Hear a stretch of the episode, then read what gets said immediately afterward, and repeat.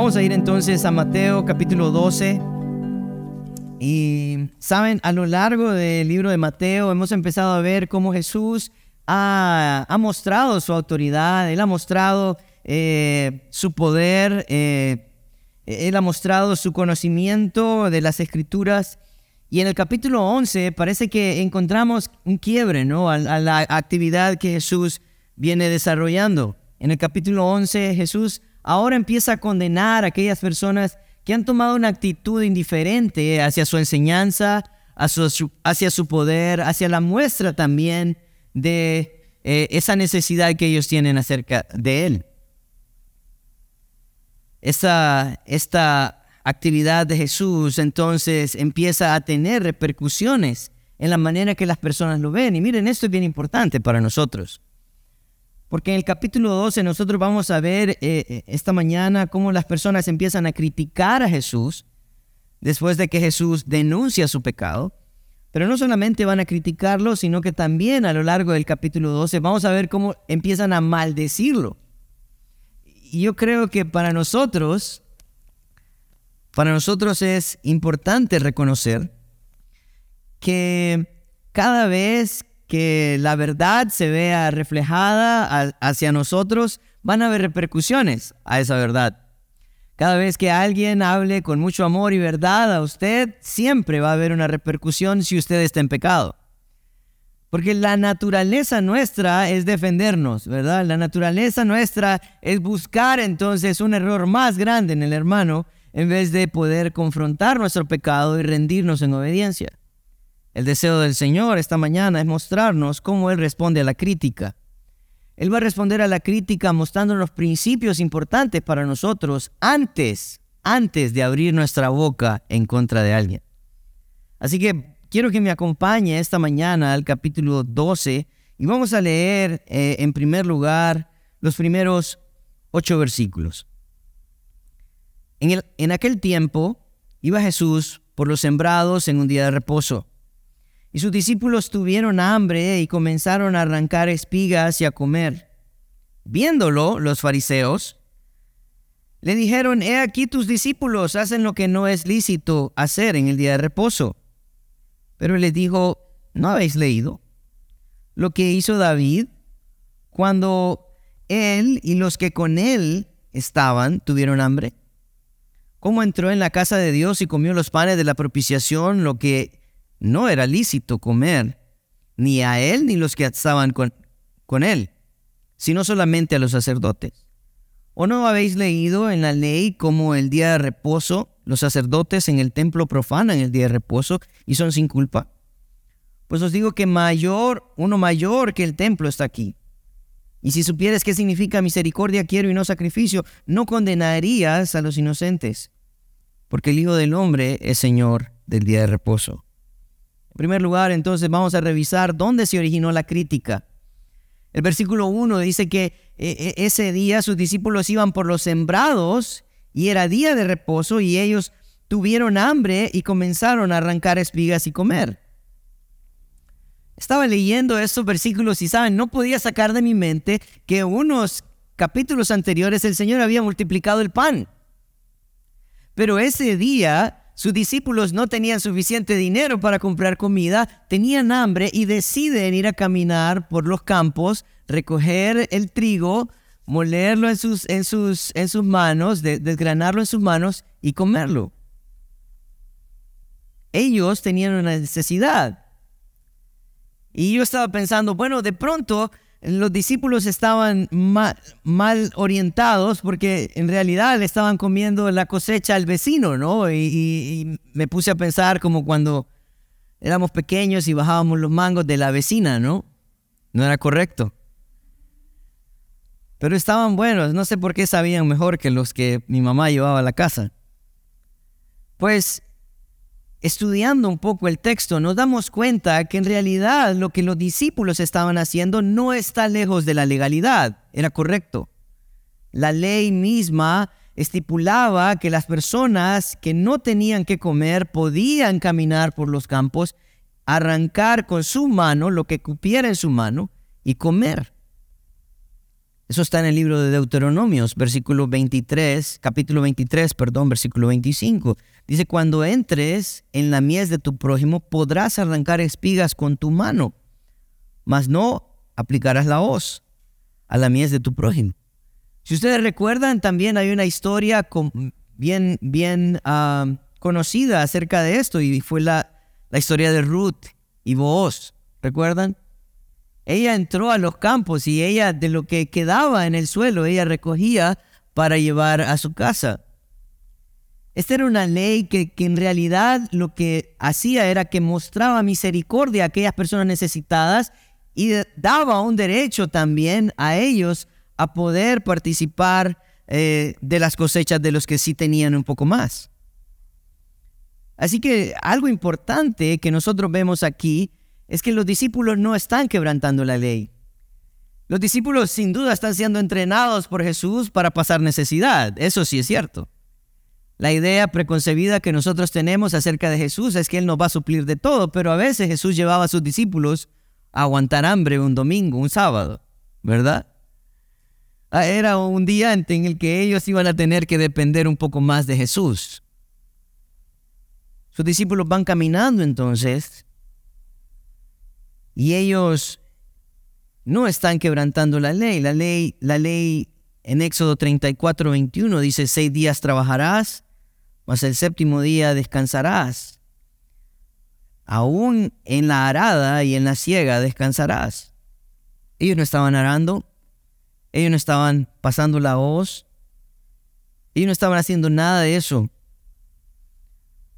Lo que ellos estaban haciendo, Lucas lo explica de una manera poco más clara en Lucas 6, 1. La misma historia, Lucas la narra con un, un poco más de detalles. Él dice que aconteció en el día de reposo que pasando Jesús por los sembrados, sus discípulos arrancaban espigas y comían desgranándolas con sus manos. Esta no era una actividad de trabajo, era una actividad que se centraba en la necesidad. Y esto es importante para nosotros. Hermano, ¿qué hace usted cuando tiene hambre? Come, ¿verdad? ¿Qué hace usted cuando tiene sueño? Duerme, a menos de que tenga hijos pequeños, ¿verdad? No lo dejan dormir. Bueno, a mí sí, dice Jessica. No sé, los hombres tenemos un poder sobrenatural, dormimos más tranquilos. pero algo importante entonces es que ellos estaban en busca de comida. La demanda de los fariseos, entonces, está en el versículo 2. Dice, viendo los fariseos, lo que, eh, viéndolo, perdón, viéndolo los fariseos, le dijeron, he aquí tus discípulos hacen lo que no es lícito en el día de reposo. Eh, parece que ellos eh, se acercan a Jesús y le dicen, Jesús, no sé si te has fijado, pero estás dejando a tus discípulos quebrantar la ley. Yo estaba, no podía sacar de mi mente tratar de sumergirme en la historia y saber cómo aconteció esto. Porque, miren, si los discípulos andaban en un campo X, ¿verdad? De alguien, por en medio del campo, arrancando espigas y comiendo, ¿qué hacían los fariseos ahí? Parecía, parece como que ellos andaban detrás de los discípulos de Jesús y de pronto aparecen por en medio del, trigo y dicen, ah, buenas, buenas, comiendo, ¿verdad? Ah, comiendo, día de reposo, día de reposo, todavía, día de reposo, ¿verdad? Se acercan a Jesús y le dicen, hey, tus discípulos están quebrantando la ley. Tus discípulos están cegando, están trillando, están moliendo, porque están comiendo. Pero yo quiero que vayamos al libro de Éxodo, capítulo 20, y leamos de Éxodo 20, 8 al 11, de qué se trataba el día de reposo. ¿De qué se trataba el día de reposo? Vayan conmigo a Éxodo, capítulo 20, versículo 8. Dice, acuérdate del día de, reposo para voy a, voy, a, darles chance de que encuentren el versículo. De pronto ese fue el problema. Acuérdate del día de reposo para santificarlo. Dice, seis días trabajarás y harás tu obra. Mas el séptimo día es reposo para Jehová, tu Dios. No hagas en él obra alguna, ni tu hijo, ni tu hija, ni tu siervo, ni tu criada, ni tu bestia, ni tu extranjero que está dentro de tus puertas, porque seis días hizo el Señor Jehová los cielos y la tierra, y todas las cosas que en ellos hay. Y reposó el séptimo día, por tanto Jehová bendijo el día de reposo y lo santificó. ¿Cuál era el propósito del día de reposo? Santificarlo para el Señor, dedicarlo a la obra suya. Pero saben, lo que, lo que nosotros encontramos eh, estudiando las escrituras es que los fariseos habían añadido alrededor de 613 leyes a las leyes ya establecidas por el Señor. Hablando del día de reposo en particular, ellos habían añadido 39 reglas a este, a este día. Porque ellos habían tratado de interpretar la palabra trabajo.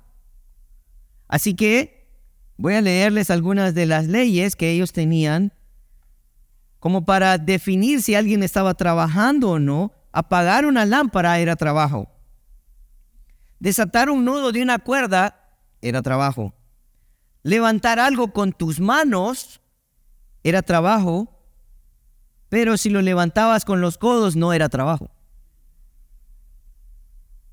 Siempre hay, ¿verdad? Coser un huevo era trabajo. Coser un huevo era trabajo. Escribir más de dos palabras era trabajo. O sea que en tu lápiz solo podías andar tinta para dos palabras. Caminar más pasos de lo que debías era considerado trabajo. El problema con estos hombres entonces es que en su anhelo de honrar a Dios, ellos habían añadido leyes que se habían convertido en una carga, que se habían convertido en una lucha. Ustedes pueden ver el ejemplo de ellos mismos. ¿A qué dedicaban ellos su día de reposo? Dedicaban su día de reposo a andar buscando a los pecadores, ¿verdad? Ellos ya no buscaban el día de reposo para santificar al Señor, para consagrarlo a Él, para darle gloria a Él, sino que ellos estaban buscando una gloria personal. Ellos eran un grupo muy religioso que habían desestimado en realidad la ley de Dios y habían puesto su propia ley. Este es un problema grande. Pero saben, lo bonito de esta historia es que sí es cierto, el Señor muestra a través de la Escritura el carácter de las personas religiosas, pero también nos da una respuesta importante a esta actitud. Versículo 3. Dice, pero él les dijo, ¿no sabéis, no habéis leído lo que hizo David cuando él y los que con él estaban tuvieron hambre? ¿Cómo entró en la casa de Dios y comió los panes de la propiciación? que no le era lícito comer ni a él ni a los que estaban con él, sino solamente a los sacerdotes? Miren cómo Jesús responde a la crítica de estos hombres. En primer lugar, Él les dice, les hace una pregunta. Y esto a mí me encanta, porque cada vez que Jesús está hablando con las personas que lo critican o que tienen algo negativo que decir de Él, Él les dice, piense, piense en esto, ¿verdad? Medite, Medite lo que está diciendo. Y les hace una pregunta. En primer lugar les dice, ¿es que ustedes no han leído? ¿Saben que un fariseo pasaba los primeros 30 años de su vida memorizando la ley? Al punto donde él en realidad no andaba cargando los rollos, sino que la tenía en su cabeza.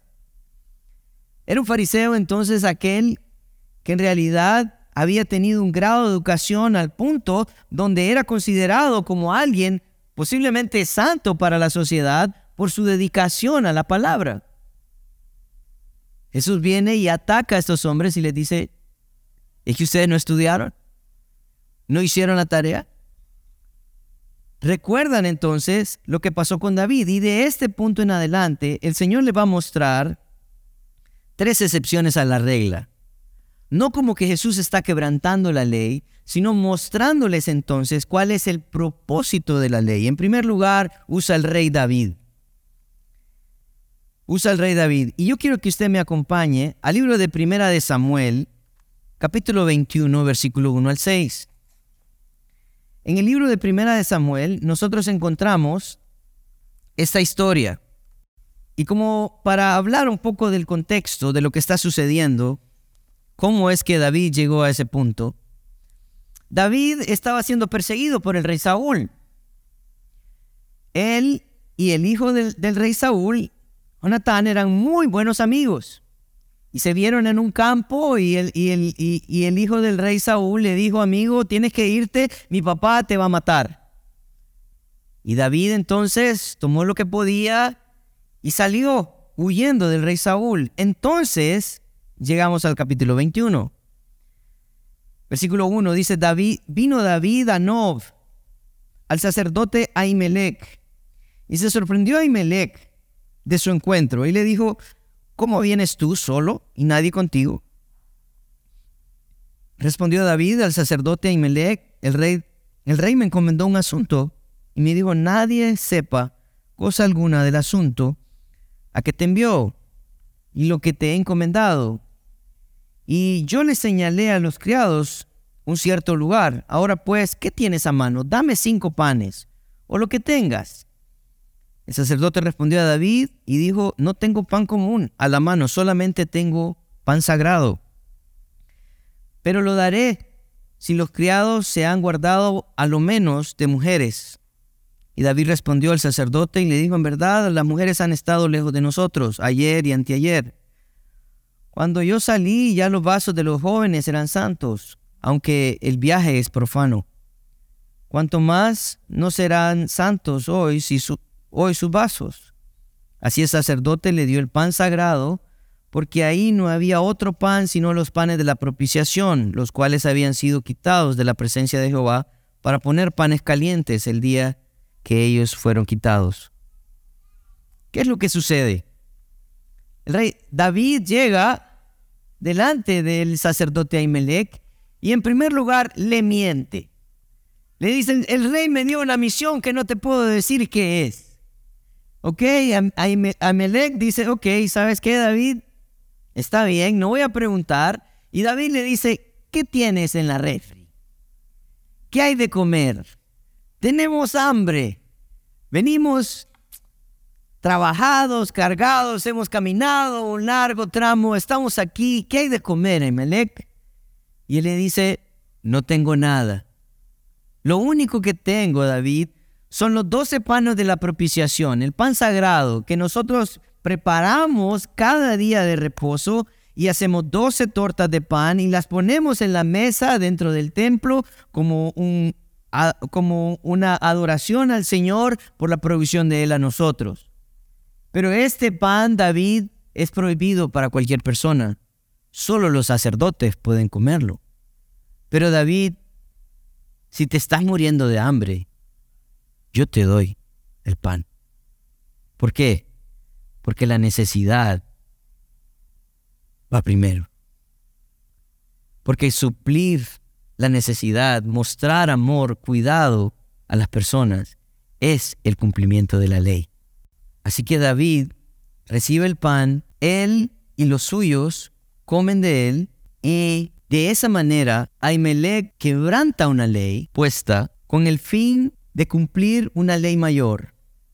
Quiero que vaya conmigo al libro de Romanos capítulo 13 versículo 8. Dice, no debáis a nadie nada sino el amaros unos a otros, porque el que ama al prójimo ha cumplido la ley.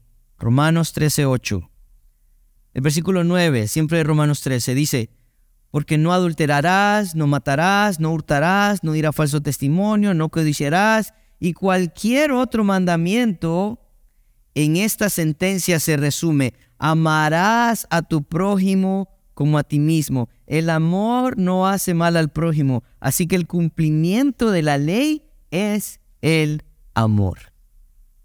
Él está diciendo, no importa si no, no dices una mentira, no importa si no robas, pero si no estás amando a tu prójimo, estás quebrantando el principio principal de la ley. Es el amor a las personas, es el cuidado de ellas. Ahimelech no estaba quebrantando la ley, Él estaba cumpliéndola a través del amor mostrado a la necesidad que David tenía.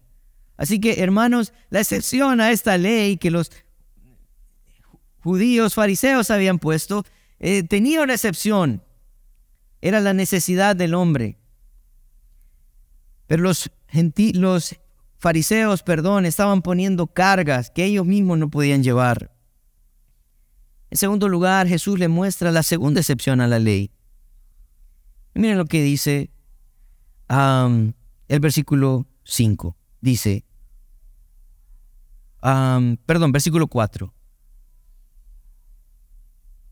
No, 5. ¿O no habéis leído que en la ley, como en el día de reposo, los sacerdotes en el templo profanan el día de reposo y son sin culpa? Jesús está tratando nuevamente de llevar a los fariseos a que ellos vayan nuevamente a la escritura y analicen, piensen. Él ya les dijo una vez, ¿no habéis leído? Ahora les dice una segunda vez.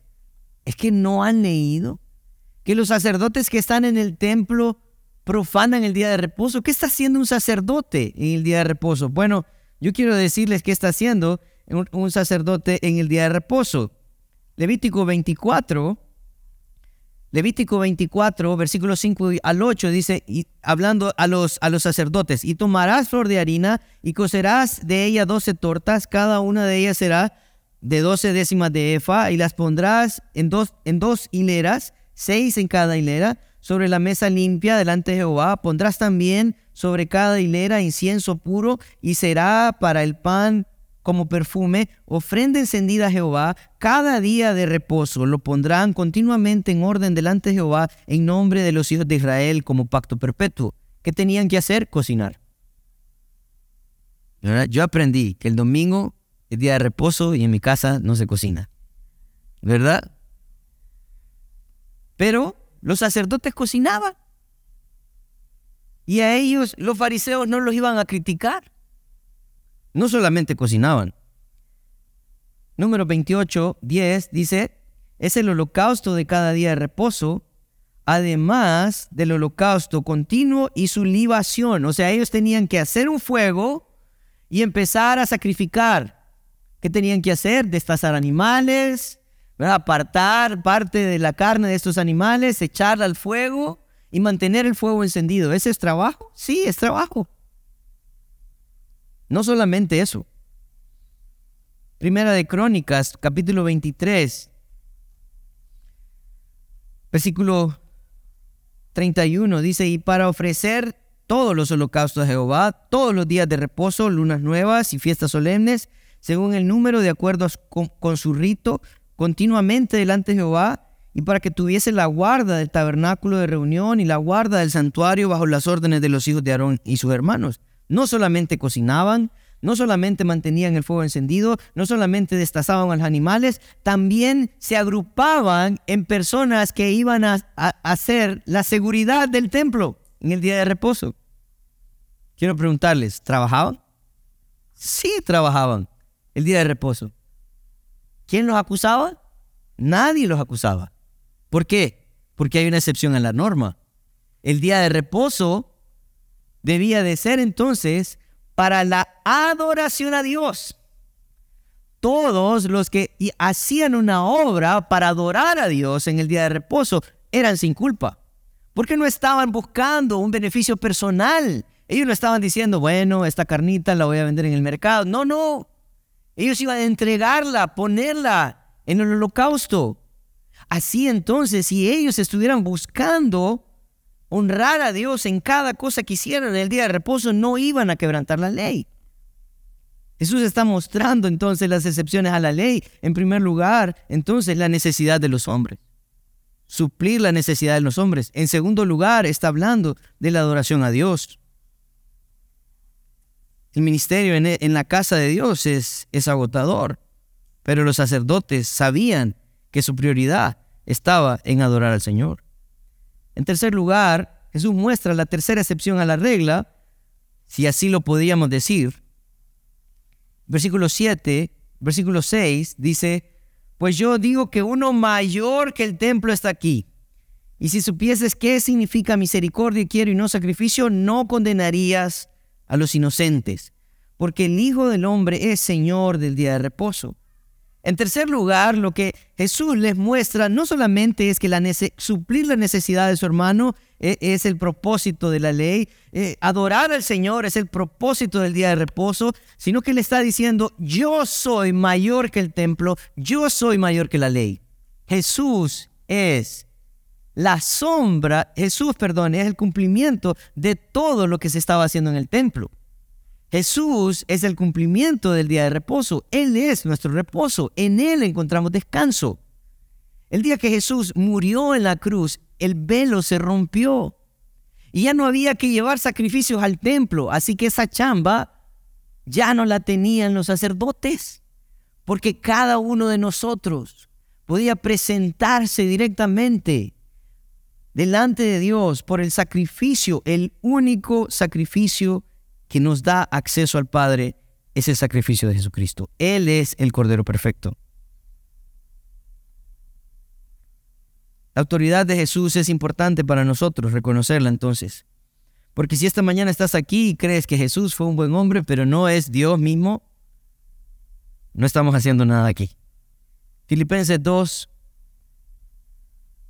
Versículos 9 al 11 dice, por lo cual Dios también le exaltó hasta lo sumo, hablando de Jesucristo, y le dio un nombre que es sobre todo nombre, para que en el nombre de Jesús se doble toda rodilla, de los que están en los cielos y en la tierra y debajo de la tierra, y toda lengua confiese que Jesucristo es el Señor, para gloria de Dios Padre.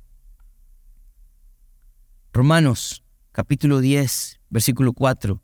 Dice, porque el fin de la ley es Cristo, para justicia a todo aquel que cree.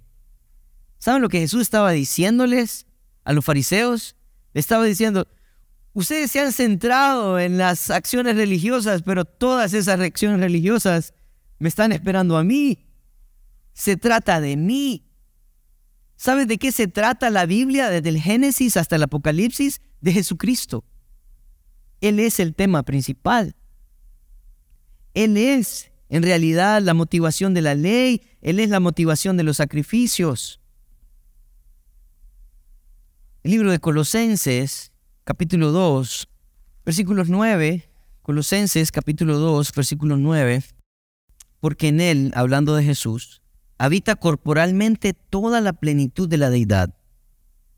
O sea, Él es Dios 100% y vosotros estáis completos en Él, que es la cabeza de todo principado y potestad.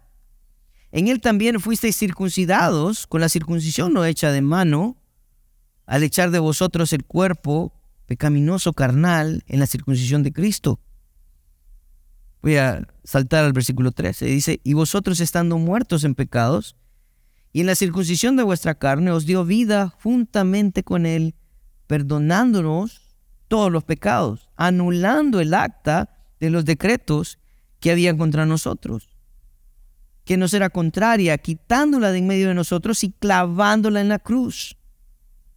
Él está diciendo, es Cristo el que en realidad vino a darnos descanso. Es Cristo en realidad que, que hizo el sacrificio perfecto para que nosotros no estemos buscando su perdón eh, mensualmente, semanalmente, sino que podamos recurrir a la confianza que tenemos en el sacrificio de Cristo en la cruz del Calvario.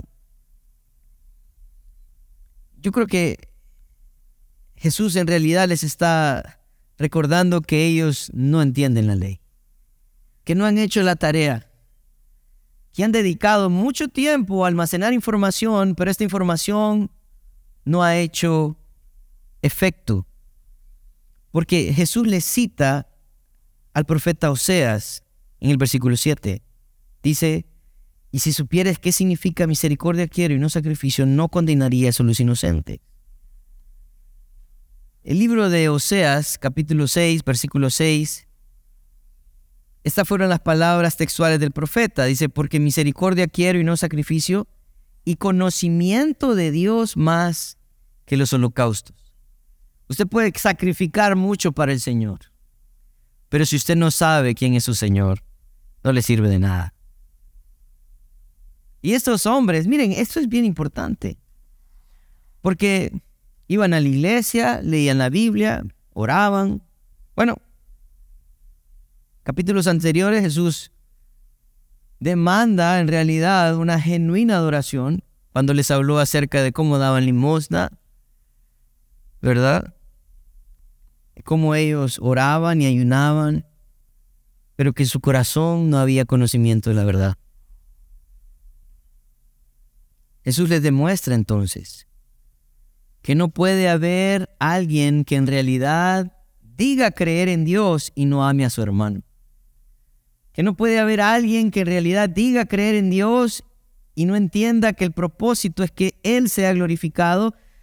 No hay alguien que pueda decir creer en Dios y que no acepte también el ejemplo de su Hijo Jesucristo. ¿Cuál es el deseo de Cristo? Miren lo que dice Pablo en el libro de Gálatas, capítulo 6, versículos 1 al 3. Dice, hermanos, si alguno fuere sorprendido en alguna falta, vosotros que sois espirituales, restauradle con el espíritu de mansedumbre. Considerándote a ti mismo, no sea que tú también seas tentado, sobrellevad los unos las cargas de los otros y cumplid así la ley de Cristo.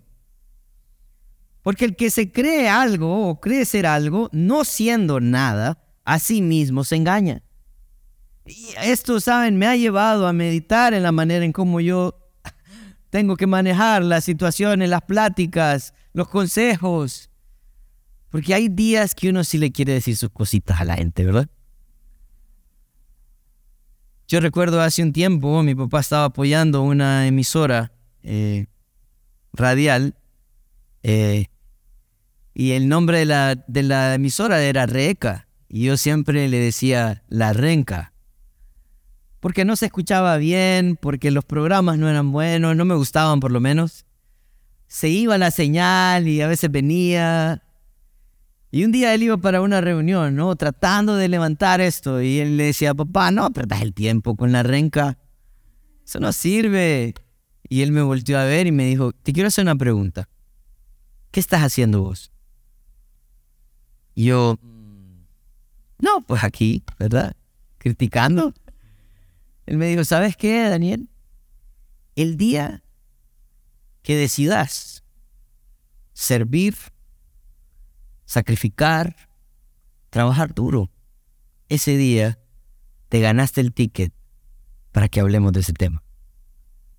Si no estás haciendo nada, entonces guárdate tus comentarios. Y ese día yo lo sentí tan duro. Y dije, ah, tranquilo, ¿no? es en AM, o sea, ni siquiera fue a FM, ¿no? Pero me enseñó algo importante, lo que Pablo está diciendo al libro de, en los Gálatas. Él dice, hermanos, si ustedes encuentran a alguien en una falta, ustedes tienen que ayudarlo. Pero el problema nuestro es que cuando encontramos a alguien en una falta, ¡ja, ya sabía. No, si es que... Eh. No, no todos los pastores son tan buenos, ¿verdad? Yo sabía. No, yo sabía que este hermano... No. El deseo del Señor es que cada vez que nosotros encontramos a alguien en una falta, encontremos una oportunidad para ser aquella persona que levante, restaure, eh, ponga en pie nuevamente a esta persona que ha caído. El problema nuestro es lo que dice el versículo 3 de Gálatas 6. Dice, porque el que se cree ser algo, no siendo nada, se engaña a sí mismo. No somos nada, hermanos. No somos nada. Pero somos gallos para hablar, ¿verdad? No somos nada. Y cada vez que nosotros recordamos entonces que nosotros en realidad hemos recibido misericordia, hemos recibido amor, hemos recibido todo del Señor Jesús, eso es lo que vamos a dar. Pero ellos no reconocían a Jesús. Ellos no reconocían su vida, su ejemplo. Por ende, ellos no podían dar lo que Él estaba dándoles. Nuevamente voy a leer Romanos 13:8. No debáis a nadie nada, sino el amaros unos a otros, porque el que ama a su prójimo ha cumplido la ley. No adulterarás, no matarás, no hurtarás, no dirá falso testimonio, no codiciarás.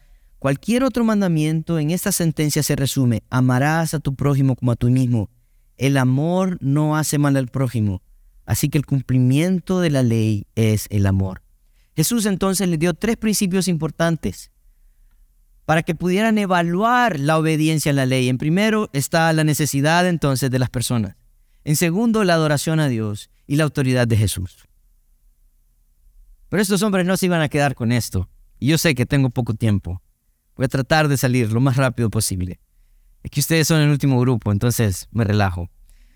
Ah, versículo 9 dice, pasando de ahí vino a la sinagoga de ellos. Y aquí había ahí uno que tenía una mano seca y preguntando, preguntaron a Jesús para acusarle, ¿es lícito sanar en el día de reposo? Él les dijo, ¿qué hombre habrá de vosotros que tenga una oveja? Y si ésta cayera en un hoyo en el día de reposo, no le eche mano y la levante. Pues cuánto más vale un hombre que una oveja. Por consiguiente, es lícito hacer el bien en los días de reposo. Entonces le dijo aquel hombre, extiende tu mano, y la extendió, y le fue restaurada, sana como la otra. Saliendo los fariseos tuvieron consejo contra Jesús para destruirle. El libro de Mateo nos dice que pareciese que fuese un evento seguido. El libro de Marcos y el libro de Lucas eh, lo pareciera que ellos narran como que fue el siguiente día de reposo. Lo importante de esto es que Mateo está tratando de enfocarnos no en, no en los detalles específicos, sino en lo que hizo Jesús. Dice que él llega a la sinagoga y hay alguien más, sin duda, de los fariseos ahí, y le hace una pregunta, ¿es lícito sanar en el día de reposo? Porque para los fariseos la única manera en que usted podía ayudar a alguien era si a se estaba muriendo. Pero si aguantaba ese día de reposo, nos vemos mañana. ¿Verdad? ¿Se está muriendo? No, entonces nos vemos mañana. Entonces ellos hacen la pregunta teniendo la intención de acusar a Jesús y le dicen, ¿es lícito? ¿Es lícito sanar a un hombre? Así como este que tiene la mano seca, que no se está muriendo. A saber cuántos años tiene con la mano seca, pero ¿es lícito sanarlo? Nuevamente, vean ustedes este detalle. Jesús responde con otra pregunta. Dice, ah, Jesús, versículo 11, y les dijo, ¿qué hombre habrá de vosotros que tenga una oveja y si ésta cayere en un hoyo, día de reposo, no le echaré mano y le levantare? Y yo quiero recordarte que, o sea, honestamente, tener una oveja, un caballo, un buey, era como quien tenía, o sea, era, era su medio de, transporte o, su medio de recibir eh, un recurso, una remuneración. Eran objetos valiosos. Y él les dice, ¿quién de ustedes que tiene una oveja se cae en un hoyo, no la saca del hoyo, aunque sea día de reposo? Bueno, ellos podían hacer uso de la ley, Deuteronomio 22 dice, si vieres el asno de tu hermano o su buey caído en el camino, no te apartarás de él, le ayudarás a levantarlo. O sea que si ellos tenían un animal o alguien de sus amigos tenía un animal que caía en un hoyo, ellos podían entonces ayudar a las personas porque el texto no dice excepto el día de reposo, no. La ley queda abierta.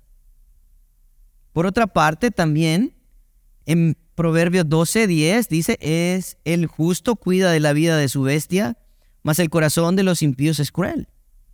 O sea que Jesús estaba diciendo, saben, ustedes cuidan a sus animales, ustedes los alimentan, los, si tienen necesidad los apoyan, pero parece que aman más a los animales. Yo no sé, hermanos, ¿verdad? ¿Cómo manejas tu, tu vida con tus mascotas? ¿Verdad? Pero esto es bien importante. Si tienes un perrijo o perrija, ¿verdad? Porque hasta nombres ahora sí se escuchan, ¿verdad?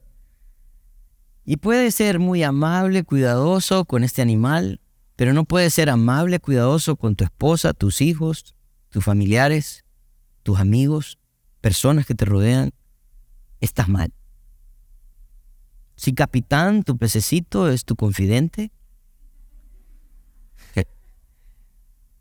Pero las personas que están ahí a tu alrededor, ni siquiera les diriges la palabra. Qué bien por capitán, escucha tus problemas, pero estás en pecado. Jesús, Jesús les recuerda algo importante. Dice, pues cuánto más vale un hombre que una oveja. Por consiguiente es lícito hacer el bien en los días de reposo. Él dice, hermanos, una persona es más valiosa, mucho más valiosa que una oveja, que un buey, que un asno, que un perro, que cualquier animal. No debes de descuidar a tus animales. Cómprales el concentrado aunque a veces no quieras. Como ellos. Pero las personas son mucho más importantes. Es necesario, es necesario ver el mundo como Dios lo ve. Versículo 13 dice entonces, digo que el hombre extiende tu mano y él extendió y le fue restaurada sana como la otra. En el libro de Lucas y en el libro de Marcos nosotros encontramos que la narración tiene un poco más de de información. Dice que ya llevó al hombre en medio de aquellos hombres y le dijo, extiende tu mano. Y esto es bien importante para nosotros, hermano. Porque entonces el cumplimiento de la ley estaría, en primer lugar, buscando el amor al prójimo y en segundo lugar, estaría buscando un bien mayor. No solamente que quiero verme como alguien bueno delante de los hombres, sino que en realidad estoy entregando la bondad que yo ya recibí del Señor. Yo estoy obedeciendo su palabra en base al parámetro que el Señor ya estableció. Nosotros ponemos reglas. Pero olvidamos entonces al poner nuestras reglas, las reglas que el Señor ya ha dado. Necesitamos, hermanos, ser una iglesia que tiene un criterio bíblico para actuar que tiene un criterio basado en el carácter de Jesucristo, que fue Él quien nos dio su ley también y que nos dio también la adoración para que Él pueda ser exaltado en todo lo que hagamos como iglesia. Vamos a orar. Padre, queremos darte gracias por tu palabra. Gracias Señor porque reconocemos que a veces somos personas legalistas. A veces somos personas, Señor, que estamos interesadas por nosotros, por el, por el yo, por lo que piensen de mí, por lo que yo pueda decir, por lo que ellos puedan escuchar de mí, no por lo que tú tienes para nosotros. Ayúdanos a hacer una iglesia que no critique. Ayúdanos a hacer una iglesia que trabaje. Ayúdanos a hacer una iglesia que refleje a Jesucristo, Señor, porque eso es lo que ocupa el mundo. No ocupa un montón de gente religiosa. Ocupa vidas cambiadas, llenas de amor, misericordia, compasión por los demás. Que somos efectivos, Señor, en alcanzar el reino, engrandecerlo, Señor. Llevar personas a tus pies. En tu nombre santo oramos.